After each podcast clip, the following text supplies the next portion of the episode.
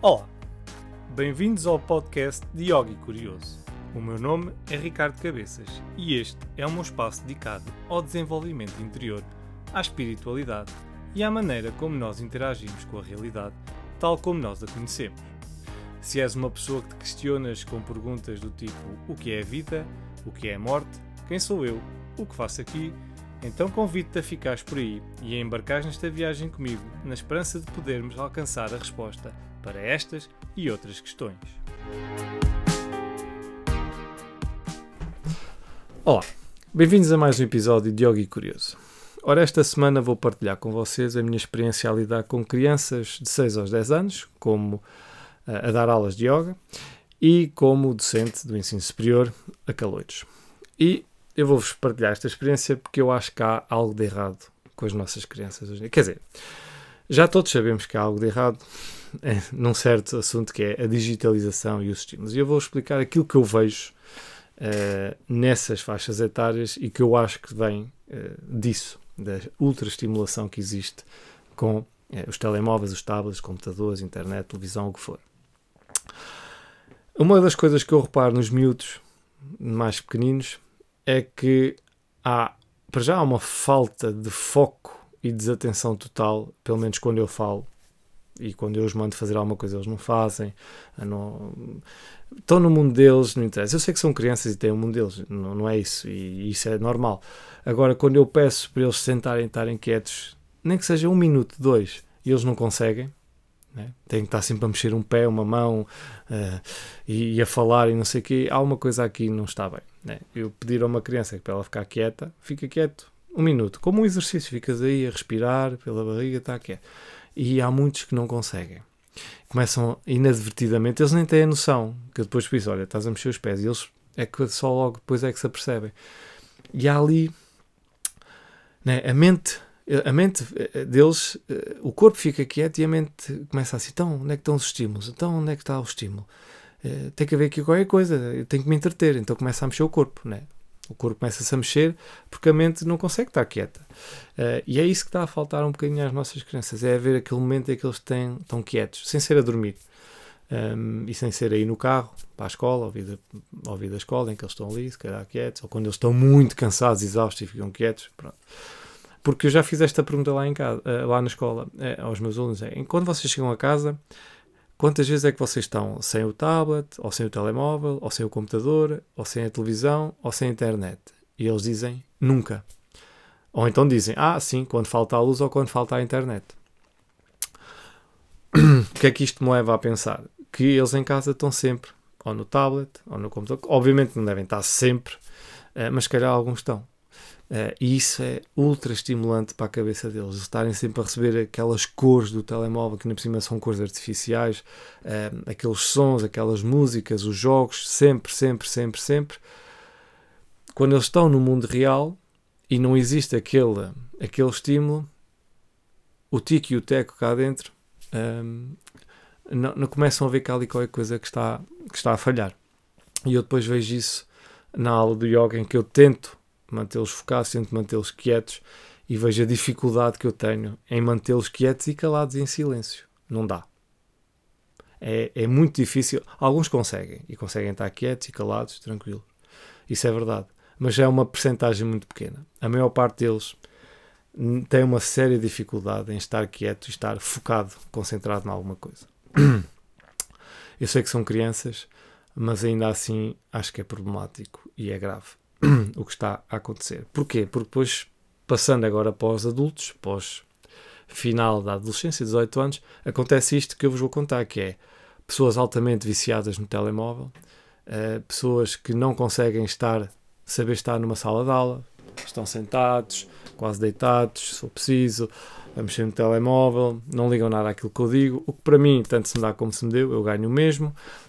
Como eu lhes digo na primeira aula, eu não sou vosso pai, vocês vêm para aqui, vocês é que sabem o que é que vão fazer ao dinheiro dos vossos pais, se querem aproveitá-lo, se querem deitá-lo para o lixo.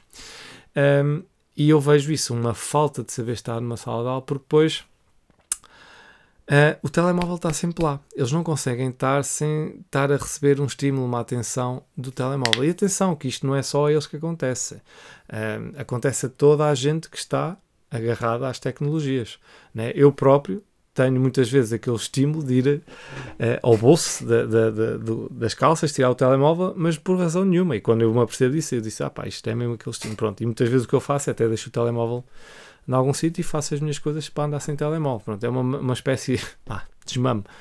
Mas o que eu percebo destes miúdos é que isso não acontece. É muito difícil para eles largar o telemóvel, é muito difícil para eles estar longe dos estímulos que eh, o telemóvel, o tablet, o computador lhes podem dar. Porque é, é tudo, é música, é, é, é, os serviços de streaming, são os jogos. Estes miúdos quase já nem veem se calhar a grande televisão, mas estão constantemente a ser estimulados. E depois o que é que acontece? Como eu recebo muita informação durante o dia, 90% dessa informação inútil, que são a informação das redes sociais, de vídeos que não interessam nem ao menino Jesus, a informação que devia ser importante, que são os 10%, como por exemplo a informação das aulas. Quando essa informação das aulas entra, a seguir vem uma enxurrada de informação, desculpem-me o termo, de merda, que abafa aquela informação das aulas e eles nunca mais conseguem lembrar daquilo que deram na aula. Ou dificilmente se lembram, ou quando se lembram está tudo confuso e já não têm bem noção.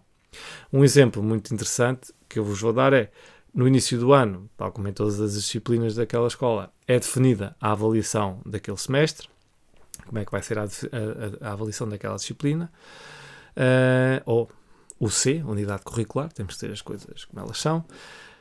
E eu digo isso na primeira aula, em setembro, e na última semana de aulas, em dezembro, eu ainda tenho alunos que todas as semanas quase me perguntam a mesma coisa, que é como é que é a avaliação uh, da disciplina, como é que é a avaliação do UC. Eu todas as semanas, desde setembro até dezembro, tenho vários alunos, às vezes são sempre os mesmos, ou muitas vezes são os mesmos, a perguntar-me, então como é, como é que vai ser a frequência? Então, mas como é que vai ser a avaliação? E isso eu farto-me dizer todas as aulas. Chego ao ponto de que até os próprios colegas são eles que respondem, porque já estão tão fartos de ouvir aquela pergunta que eles próprios respondem. Por isso, há casos mesmo extremos de alunos que não conseguem realmente estar com atenção nenhuma na aula e reter nenhuma informação. E isto é exatamente derivado a este estímulo uh, massivo, né? É esta massiva uh, informação, né? quantidades massivas de informação entrar pela cabeça deles adentro, pela deles e pelas nossas, né? quem, tá, quem tem redes sociais e tem telemóvel e tablet sabe isto acontece, um, que entram pela cabeça deles e super estimulam o cérebro. Uh, além de superestimular, a memória deles não aguenta com tanta informação e esquece. Uh, vai eliminando informação porque não dá. Não dá para reter toda a informação que eles veem durante um dia. Imaginem, né? hoje em dia eles têm redes sociais, estão sempre ali, tumba, tumba, tumba. Quando eu era da idade deles, não havia nada disso. Então a informação que eu retinha era aquela que eu via com os meus olhos, na rua, era a informação que eu retinha da aula. Era muito mais fácil para mim organizar a informação na minha cabeça porque era pouca. Hoje em dia isso não acontece são milhares, se fôssemos transformar isto em bytes ou em bits, eram milhares de bytes, mega, gigabytes, são milhares de gigabytes de informação a entrar pelas nossas cabeças todos os dias. Como é que nós vamos encontrar a informação que é precisa e útil e importante dentro do meio dessa informação? É difícil e os miúdos andam completamente baralhados e sem uh, se aperceber que isso está a acontecer com eles. Um, e isto é problemático, porque não é só. É, é, muita gente que está a acontecer, é nestas gerações novas agora, né, desde a minha geração para a frente, que isto está a acontecer. E começa logo desde, miúdos e vai continuando. Por isso eu acho que o emprego, o emprego que vai dar muita saída no futuro é a psicologia. Porque isto vai dar muitos problemas no futuro. Aliás, já deve estar a dar, isto não deve ser novidade para ninguém, mas é aquilo que eu observo é que daqui para a frente ainda vai ser pior. Uh, porque é altamente preocupante esta quantidade de estímulos, porque depois, quando os estímulos cessam, né, quando acaba aquela quantidade de estímulos, um dia, vamos supor, durante uma semana acaba-se a internet. Eles ficam sem internet, o telemóvel não serve para nada, nem computador. O que é que eles fazem à vida deles? O que é que vai acontecer dentro da cabeça deles? Vão ter que saturar eles próprios. E aí é mais um problema, porque eles não estão habituados a lidar com eles próprios. Porque têm sempre qualquer coisa a distraí-los de fora e não olham para dentro. E esse é mais um problema.